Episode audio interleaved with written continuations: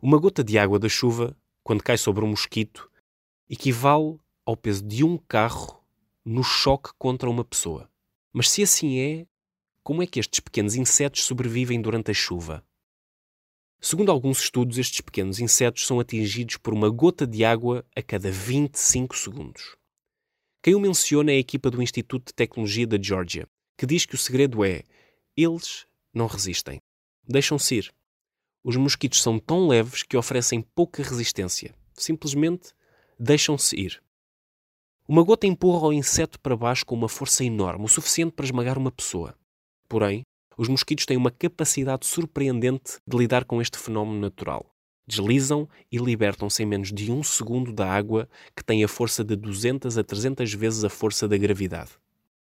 Realizado um filme destas situações, a análise do mesmo demonstrou que os corpos dos mosquitos oferecem tão pouca resistência que, em vez das gotas de água os pararem, eles apanham boleia da água. Ou seja, os dois caem juntos. Tal como a filosofia das artes marciais diz, não devemos resistir à força dos nossos adversários, pois é a única maneira de não a sentirmos. É por isso que os mosquitos não sentem a força da água. Unem-se às gotas. Os dois tornam-se num só e viajam juntos.